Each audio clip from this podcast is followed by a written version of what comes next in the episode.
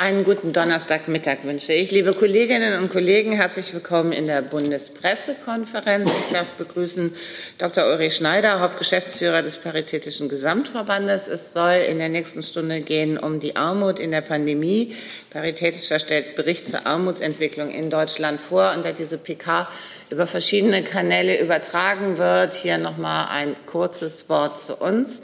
Die Bundespressekonferenz ist kein Teil der Bundesregierung, sondern eine selbstständige Organisation, ein selbstständiger Verein, wo sich Hauptstadtjournalistinnen und Hauptstadtjournalisten zusammengefunden haben. Und unsere Aufgabe hier ist es, Pressekonferenzen zu veranstalten, die für unsere Kolleginnen und Kollegen eben von Interesse sind. Herr Schneider, Sie haben das Wort. Herzlichen Dank. Sehr geehrte Damen und Herren, der diesjährige Armutsbericht des Paritätischen trägt den Titel Armut in der Pandemie. Das aus gutem Grund. Mit der aktuellen Auswertung des Mikrozensus des Statistischen Bundesamtes erhalten wir erstmals in Deutschland zuverlässige Armutsquoten für das Pandemiejahr 2020. Es gab verschiedene Studien, so das DIW oder der Hans-Böckler-Stiftung, die sich bereits mit der Frage nach Einkommenseinbußen für bestimmte Gruppen in diesem Pandemiejahr auseinandersetzten.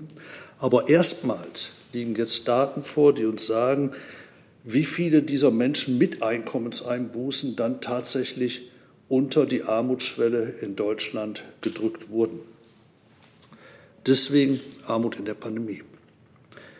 Der erste wichtige Befund auch nach sehr vorsichtiger Sichtung der Datenlage, aber das steht fest, die Armut in Deutschland erreicht im Pandemiejahr 2020 einen neuen Höchststand.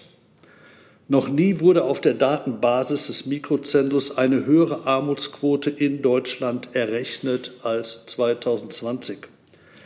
16,1 Prozent der Bevölkerung das entspricht 13,4 Millionen Menschen, müssen danach in diesem Lande zu den Armen gerechnet werden. Und das ist ein trauriger neuer Rekord. Der Vergleich der Ergebnisse aus den Erhebungen 2020 und 2019 ist aus methodischen Gründen nur eingeschränkt möglich. Doch fügen sich die aktuellen Daten in das Bild der letzten Jahre klar ein. Wir haben es bereits 2006 jetzt mit einem stetigen Aufwärtstrend zu tun, was die Armutsdaten, was die Armutsquoten anbelangt. Und dies ist mindestens so besorgniserregend wie der Höchststand von 16,1 Prozent. Doch gleichwohl müssen diese 16,1 Prozent angesichts der Pandemie 2020 differenziert interpretiert werden. Denn wenngleich die Armutsquote mit 16,1 Prozent einen neuen Höchstwert markiert. Das große Beben in der Armutsstatistik ist trotz Pandemie weitestgehend ausgeblieben. Das hat zwei Gründe. Wir müssen uns vor Augen halten. Der ganz überwiegende Teil der Bevölkerung, rund vier Fünftel, hatte in 2020 ja zum Glück keinerlei Einkommenseinbußen Corona bedingt hinzunehmen. Rentnerinnen und Rentner etwa, Beamte, Angestellte des öffentlichen Dienstes und andere. Wieder andere, die durchaus Einkommenseinbußen hatten, lebten bereits unter der Armutsschwelle. Das heißt, auch hier gab es keine weiteren statistischen Effekte. Das muss mitgesehen werden. Ein anderes ist jedoch wahrscheinlich entscheidender eine in Anführungsstrichen nur um 0,2 Prozentpunkte höhere Armutsquote als in der Erhebung aus 2019 darf und muss vor allem als Hinweis darauf verstanden werden, dass die rasch ergriffenen Unterstützungsmaßnahmen von Bund und Ländern noch höhere Armutswerte durchaus verhindern konnten und verhindert haben. Sie sorgten dafür, dass das Ausmaß der Armut nicht proportional zum Wirtschaftseinbruch und dem damit verbundenen Beschäftigungsabbau zunahm. Insbesondere das Kurzarbeitergeld, aber auch das Arbeitslosengeld I wirkten also durchaus als Instrumente, als effektive Instrumente der Armutsbekämpfung. Sie verhinderten zwar keine Einkommenseinbußen generell, so sind sie auch nicht gestrickt, diese Instrumente, doch bewahrten sie ganz offensichtlich sehr viele Menschen in dieser Krise vor dem Fall in die Einkommensarmut. Es sind, wenn man sich die Gruppen anschaut, die da betroffen sind und waren in 2020, es sind vor allem Erwerbstätige, unter denen die Einkommensverlierer der Corona-Krise zu suchen sind. Und unter den Erwerbstätigen sind es vor allem die Selbstständigen. Dieser Umstand findet auch seinen Niederschlag in den jetzt aktuell vorgelegten Armutsquoten. Zählte die Mikrozensus-Erhebung aus 2019 unter den Erwerbstätigen insgesamt 8 Prozent und unter den Selbstständigen 9 Prozent Arme, kommt die 2020er Erhebung nun für alle Erwerbstätigen bereits auf 8,7 Prozent und bei den Selbstständigen auf 13 Prozent, anstatt wie in der Vorjahreserhebung 9 Prozent.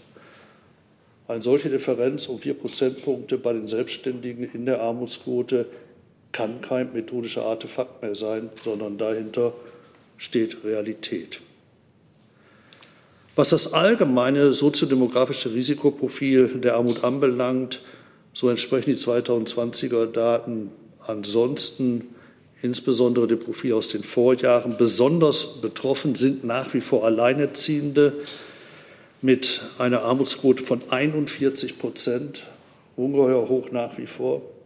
Kinderreiche Familie mit 31 Prozent und ebenfalls sehr stark betroffen sind Erwerbslose mit 52 Prozent, also über der Hälfte, und Menschen mit niedrigen Bildungsabschlüssen oder ohne deutsche Staatsangehörigkeit, von denen jeweils ein Drittel zu den Armen zu zählen ist. Schauen wir einen Blick auf die Länder. So fällt auf, der Wohlstandsgraben zwischen dem Süden, also zwischen Bayern und Baden-Württemberg auf der einen Seite und dem Rest der Republik auf der anderen Seite, hat sich verfestigt, wenn nicht sogar noch weiter vertieft. Schauen wir uns nur die beiden süddeutschen Länder an. Baden-Württemberg und Bayern, so haben sie eine gemeinsame Armutsquote von 12,2 Prozent. Das ist ganz weit unter dem Bundesdurchschnitt. Der Rest der Republik kommt auf eine gemeinsame Armutsquote von 17,7 Prozent. Der Süden und der Rest entwickeln sich auseinander. Der Abstand zwischen einzelnen Bundesländern hat ebenfalls extrem zugenommen. Wenn man sich das bestplatzierte Land anschaut, Bayern, haben wir eine Quote von 11,6 Prozent und beim schlechtplatziertesten, dem Bundesland Bremen, sind es 28,4 Prozent. 16,8 Prozentpunkte Differenz haben mit auch nur annähernd gleichwertigen Lebensbedingungen in Deutschland nichts mehr zu tun. Vielmehr muss man an dieser Stelle zu dem Fazit kommen aus dem Armutsbericht 2021. Deutschland ist nicht nur sozial, sondern auch regional ein tief gespaltenes Land und die Gräben werden tiefer. Die Daten des Mikrozentrums können uns Auskunft geben über den Umfang der Armut. Wozu sie nicht sagen können, sind die enormen Belastungen und Nöte, denen die Armen in der Pandemie ausgesetzt waren. Auch hierzu haben wir uns in unserem Armutsbericht geäußert. Arme Menschen trugen von Anfang an in 2020 ein deutlich höheres Risiko, an Corona zu erkranken als nicht arme Menschen. Das hat zu tun mit schlechteren Arbeitsbedingungen, das hat zu tun mit beengten Wohnverhältnissen, das hat zu tun damit, dass diese Menschen, sofern sie arbeiten, zwingend meist auf öffentliche Verkehrsmittel angewiesen sind, keine eigenen PKWs haben. Das hat aber auch zu tun mit einer insgesamt schlechteren gesundheitlichen Verfassung. Aber so mussten wir sehr schnell in 2020 feststellen, ja, arme Menschen haben ein höheres Erkrankungsrisiko und auch ein höheres Risiko der Hospitalisierung, wie auch das RKI dann relativ schnell feststellte.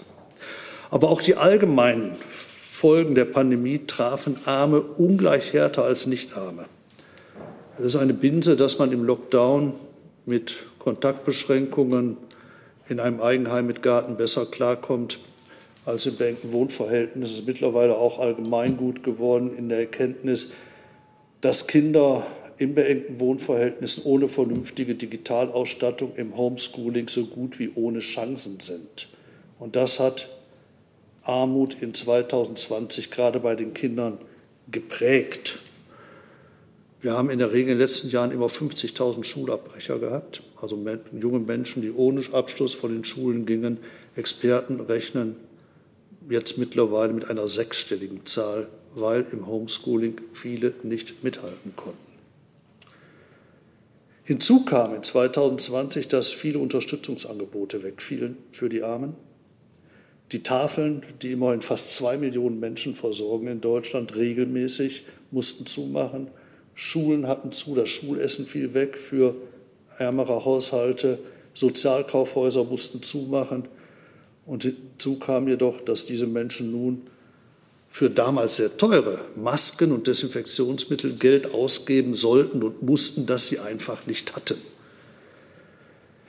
Das heißt, die Menschen, die ohnehin in Altersgrundsicherung oder Hartz IV leben, hatten noch mal mit enormen, auch finanziellen Belastungen zu tun in dieser Pandemie. Und deswegen hatten wir umso weniger Verständnis, dass im ganzen Jahr 2020 die Bundesregierung nichts übrig hatte für diese armen Menschen. Wir haben milliardenschwere Schutzschirme aufgespannt, ein milliardenschweres Konjunkturprogramm aufgelegt. Doch es dauerte bis 2021, bevor endlich allen Menschen in Hartz IV und in der Altersgrundsicherung wenigstens einmalig 150 Euro zur Verfügung gestellt wurden. Und es dauerte bis 2021, man muss sich das vorstellen, bis die Bundesregierung sich durchringen konnte, Menschen in Hartz IV und in der Altersgrundsicherung wenigstens einmalig einen Gutschein für zehn Masken, für zehn FFP2-Masken zu überlassen. In 2020 jedoch geschah so gut wie nichts. Das Einzige, was man tat, man verzichtete darauf, den Kinderbonus, der in 2020 im Herbst an alle Kinder ausgezahlt wurde, in Höhe von 300 Euro, bei den Hartz-IV-Beziehern zumindest nicht zu verrechnen, wie das sonst üblich ist. Aber alle anderen Menschen in Armut gingen leer aus. Erlauben Sie mir ganz kurz unter diesem Aspekt, unter dem Aspekt der Armutsdaten 2021, einen kurzen Blick auf den aktuellen Koalitionsvertrag. Nach unserem Dafürhalten benennt der Ampelvertrag eine Reihe von Vorhaben, die durchaus sehr geeignet sein können, Einkommensarmut wirkungsvoll zu bekämpfen. Das ist das Gute an dem Vertrag. Die Erhöhung des Mindestlohns auf 12 Euro ist ein ganz konkreter und guter und wichtiger Schritt. Auch die Haltelinie von 48 Prozent beim Rentenniveau kann helfen, den rasanten Anstieg der Altersarmut zu bremsen. Weitere armutspolitisch sehr relevante Vorhaben, die sich positiv auswirken können, sind die Verbesserungen beim BAföG, beim Wohngeld oder auch bei den Erwerbsminderungsrenten. Es wird natürlich sehr darauf ankommen, wie konsequent jetzt die einzelnen Maßnahmen dann auch tatsächlich umgesetzt werden. Erstmal sind es nur Titel, die wir im Koalitionsvertrag finden, allgemeinst formulierte Vorhaben. Es wird jetzt auf die Konkretisierung ankommen. Als ein armutspolitischer Durchbruch im Koalitionsvertrag kann sicherlich die Festschreibung einer Kindergrundsicherung gewertet werden. Die Ampelkoalition hat damit ihre eigenen Ansprüche an die Bekämpfung der Kinderarmut sehr, sehr ambitioniert formuliert. Denn klar ist, von Kindergrundsicherung kann am Ende des Tages vor dem Hintergrund der nun Jahre andauernden Diskussion nur dann gesprochen werden, wenn das, was die Koalition verwirklicht, die Einkommensarmut von Kindern auch wirklich beseitigt. Nur dann haben wir es mit einer Kindergrundsicherung zu tun. Und wenn sie sicherstellt mit ihrer Kindergrundsicherung, dass niemand mehr zum Jobcenter gehen muss, nur weil er Kinder hat, so wie das jetzt im Moment der Fall ist. Das Grundproblem jedoch bei all diesen wichtigen Vorhaben ist, dass im Grunde genommen alles unter Finanzierungsvorbehalt steht. Der Kardinalfehler dieses Koalitionsvertrages ist, wie auch schon bei den Vorgängerregierungen, die Tabuisierung jeglicher Steuererhöhungen. Die Ampel wiederholt damit einen groben Fehler, der schon der Großen Koalition dazu führte, dass vieles richtig angedacht war, aber dann am Ende viel zu klein dimensioniert, um wirklich Wirkung zu erzeugen und Gesellschaft zu stabilisieren. Wir sind deshalb nach wie vor der Überzeugung, Deutschland braucht eine wesentlich stärkere steuerliche Belastung hoher Einkommen und Vermögen zur Finanzierung unserer Daseinsvorsorge. Und wir gehen auch davon aus, dass mit dieser Realität die Koalition sehr bald konfrontiert werden wird. Und dann bleibt nur die Wahl, den Koalitionsvertrag zu schleifen oder aber sich steuerpolitisch zu besinnen. Ein Schleifen des Koalitionsvertrages würde dazu führen, dass diese Gesellschaft sich immer weiter spaltet. Das kann nicht Sinn und Ziel einer Koalition sein, die sich Fortschrittskoalition nennt. Ein allerletztes Wort. Wir sind tief enttäuscht, dass in diesem Koalitionsvertrag kein Wort verloren wird über die Hartz-IV-Regelsätze. Die Hartz-IV-Regelsätze sind die ganz zentrale Stellschraube, wenn es darum geht, was ist das Existenzminimum, was muss der Staat tatsächlich schützen, was muss er Menschen mindestens zur Verfügung stellen. Wir haben jahrelange Diskussionen darum. Alle Praktiker wissen, mit dem, was jetzt gezahlt wird, demnächst 449 Euro, kommt man nicht über den Monat oder mit nicht mal 400 Euro oder nicht mal 300 Euro für ein Kind. Da muss eine Erhöhung her. Wir wissen, der Regelsatz ist trickreich klein gerechnet, aber er wird im gesamten Koalitionsvertrag ausgesperrt. Wir sind der Auffassung, wer so viel über Würde, über Teilhabe und Respekt von Menschen spricht, der soll erstmal dafür sorgen, und das ist eine Frage des Respekts, dass alle Menschen in Deutschland überhaupt eine Chance haben, aus der Armut herauszukommen und über den Monat zu kommen. Die Arbeitsmarktorientierung der Koalitionsvertrag. Auch bei der Armut ist sicherlich nicht falsch, natürlich. Aber auch die Ampel muss zur Kenntnis nehmen, wir haben Millionen von Menschen, die unsere Fürsorge, schlicht unsere Fürsorge brauchen. Wenn wir im Koalitionsvertrag zum Beispiel lesen, dass Menschen in der Sozialhilfe im Alter, in der Altersgrundsicherung, das Einzige, was denen angeboten wird, sind verbesserte Möglichkeiten, einer Erwerbstätigkeit nachzugehen in der Altersarmut, dann ist das wirklich bestenfalls ein makaberer Witz. Auch mit Respekt vor altersarmen Menschen hat das nichts mehr zu tun. Deswegen unser dringender Appell an diese Koalition, jetzt nicht weitere vier Jahre Hartz IV und Regelsätze schleifen zu lassen, sondern den Punkt Existenzsicherung aufzugreifen. Vielen Dank. Vielen Dank, Herr Schneider. Hi, Tyler hier, Producer von Jung und Naiv. Ohne euch gibt's uns nicht. Jeder Euro zählt und ab 20 landet ihr als Produzenten im Abspann auf YouTube. Weiter geht's. Wir sind bei Fragen. Herr Jessen? Herr Schneider, äh, wenn Sie sich kurz vorstellen würden. Ja, Hans Jessen, freier Journalist. Herr Schneider, äh, zum Ende des Haushaltsjahres 2020 hat der damalige Finanzminister Olaf Scholz äh, stolz gesagt, ähm, wir sind in der Lage zu helfen. Unsere Hilfen, wirk unsere Hilfen wirken gegen die Pandemie, Pandemie und wir werden das auch fortsetzen. Sie haben zum Teil positive Effekte hervorgehoben. Gleichwohl wurden 90, fast 90 Milliarden Euro, die eigentlich im zweiten Nachtragshaushalt noch vorgesehen waren, im letzten Jahr nicht abgerufen. Hat das zur Armut und zur Armutsschere beigetragen und wenn ja, in welcher Weise? Die nicht abgerufenen Mittel haben nicht zur, zum weiteren Öffnen der Armutsschere beizutragen. Das waren Mittel, die zum Teil direkt mit Armutsbekämpfung nichts zu tun gehabt hätten. Ähm, wir hatten bestimmte Programme, da muss man sagen, die sind nicht gut gelaufen und die haben sicherlich was damit zu tun gehabt, wenn wir etwa daran denken, dass ursprünglich ja die Schulen Laptops anschaffen sollten und so weiter, was dann administrativ nicht funktioniert und ich sage im Nachhinein auch gar nicht hätte funktionieren können. Aber im Großen und Ganzen kann man nicht sagen, dass die nicht abgerufenen Mittel hier zur Erhöhung der Armut beigetragen hätten. Zusatz? Zusatz.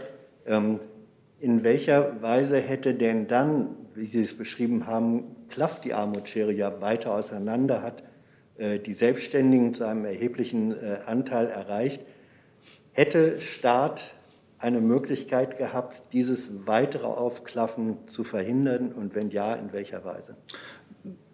Also zwei, zwei Maßnahmen hätten sicherlich geholfen. Die eine ist nochmal die Ausgestaltung des Kurzarbeitergeldes. Wir haben, wie auch die Gewerkschaften vornherein gesagt, steigt mit 80 Prozent ein und nicht erst mit 60 und dann nach einer gewissen Zeit erst auf 80 Prozent gehen. Das hätte sicherlich geholfen. Es hätte noch mehr Menschen davor bewahrt.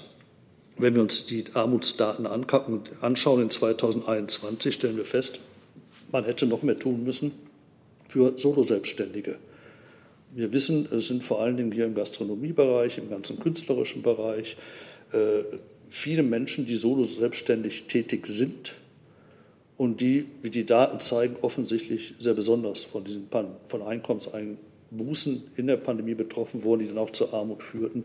Hier hätte sicherlich ja, noch mehr geschehen müssen können. Das hätte geholfen. Und ein, ein drittes, das predigen wir schon seit Jahren und habe ich auch heute wieder gesagt, wenn diese Bundesregierung sich endlich dazu durchringen könnte, den Regelsatz auf über 600 Euro anzusetzen, so wie es wir fordern, Caritas fordert, Diakonie fordert, so wie es selbst die Fraktion der Grünen im Bundestag, nicht nur die Linken, sondern auch die Grünen im Bundestag gefordert haben, dann hätten wir bereits zum Jahresbeginn etwa zwei Drittel aller einkommensarmen Menschen, die in der Statistik sind, aus der Armut herausgehabt. Das wäre wirklich sinnvoll gewesen und ist auch weiterhin sinnvoll.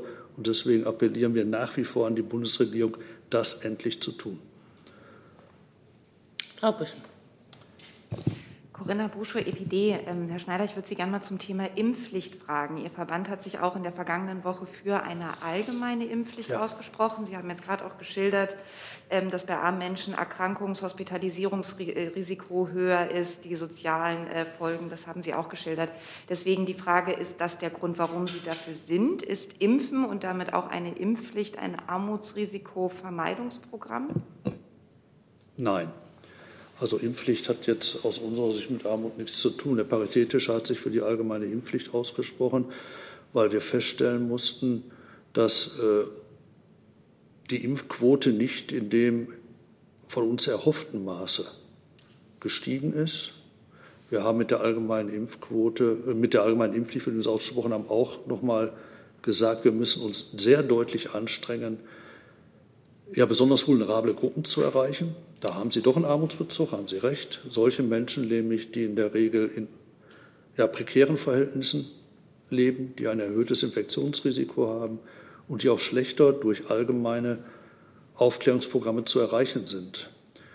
Wir sagen, hilfreich ist, und wir sehen das in Bremen, wir sehen es aber zum Teil in Berlin an guten Projekten, hilfreich ist, zu den Menschen hinzugehen, dort, wo sie sind, insbesondere auch arme Menschen, insbesondere Menschen in Sammelunterkünften, etwa Flüchtlinge oder Notschlafplätze, Obdachlose, wirklich vor Ort hingehen und dort zu impfen, wo sie sind. Das muss neben der Impfpflicht Platz greifen, sonst wird auch die Impfpflicht lediglich zu höheren Bußgeldern führen, aber nicht zu einer wesentlich höheren Impfquote. Beides muss parallel laufen.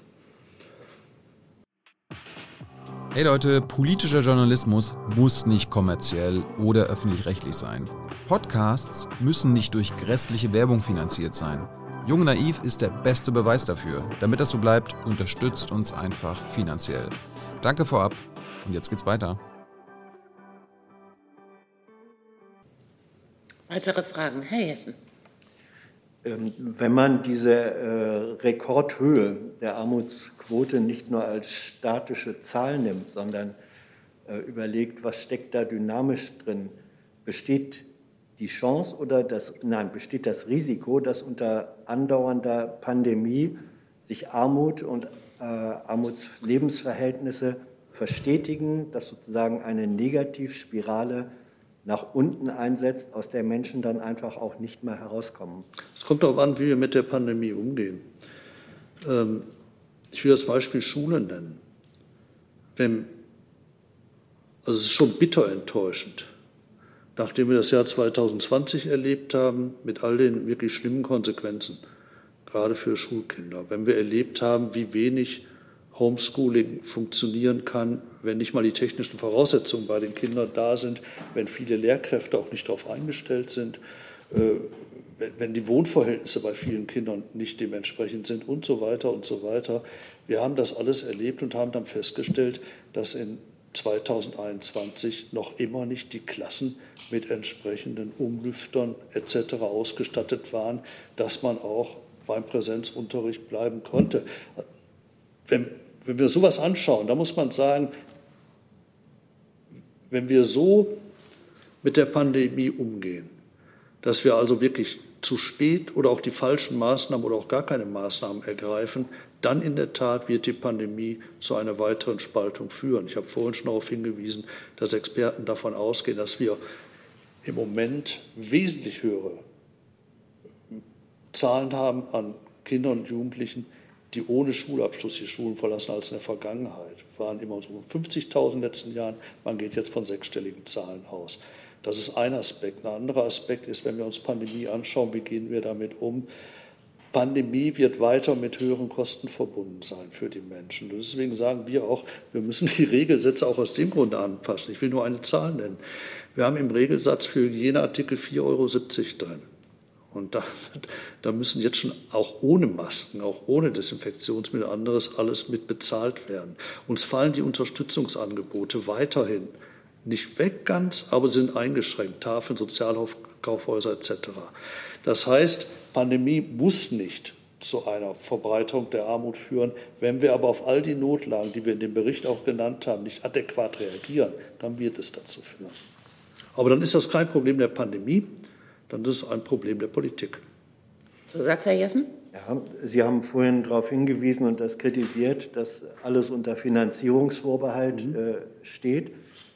Nun heißt der Finanzminister Lindner, aber der Bundeskanzler ist einer, der selbst Finanzminister war und von daher auch weiß, wie Wege und Umwege aussehen können. Ist das ein Vorteil beim möglichen Workaround finden, um dann doch notwendige Ausgaben äh, leisten zu können, oder ist es eher ein Nachteil, weil er auch sehr schnell erkennen kann, wo jemand versucht, sozusagen andere kreative Wege zu gehen? Na, ich will ja gar nicht von Umwegen sprechen. Ähm, wir haben eine Regierung, die das Kreditvolumen ausreizen wird bis zum Anschlag. Und da sagen wir es auch gut so. Wir haben äh, eine Bundesregierung, die sagen wir, kreativ durchaus ist, wenn es darum geht, wie kann man weitere Kredite aufnehmen, die nicht direkt im Haushalt sich abbilden, um notwendige Investitionen zu stemmen. Auch das ist gut so, finden wir. Das Problem ist nur, wir haben es ja nicht nur mit Investitionen zu tun, sondern wir haben es in diesem Sozialstaat auch mit laufenden Ausgaben zu tun. Wenn wir, und das hat sich in der Pandemie ja gezeigt, wie knapp wir da genäht sind, wenn wir endlich eine vernünftige Personalsituation in der Pflege wollen, dann müssten wir aus dem Stand über 100.000 Pflegekräfte jetzt sofort einstellen. Und wir wissen aus einschlägigen Untersuchungen, dass wir bis zum Jahr 2030 rund 300.000 zusätzliche Pflegekräfte brauchen. Allein die 100.000, die wir jetzt benötigen, die würden rund 4 Milliarden Mehrkosten verursachen. Wir brauchen aber auch 100.000 Erzieherinnen und Erzieher, das wissen wir, um endlich zu vernünftigen Gruppengrößen zu äh, gelangen. Wir wissen auch, dass an den Schulen, Jugendsozialarbeit und anderes, enormer Bedarf ist an laufenden Kosten. Das heißt, wir kommen auf ja, Milliarden, viele Milliardenbeträge, die sich im laufenden Haushalt abbilden, Bund, Länder und Gemeinden und eben nicht mit Krediten finanziert werden sollten und können, weil es keine einmaligen Investitionen sind. Und dem trägt der, dieser Koalitionsvertrag, wer jetzt da ist, keine Rechnung. Gibt es weitere Fragen? Das ist offensichtlich nicht der Fall. Dann sage ich danke für diese kompakte halbe Stunde. Herr Schneider, danke für Ihren Besuch.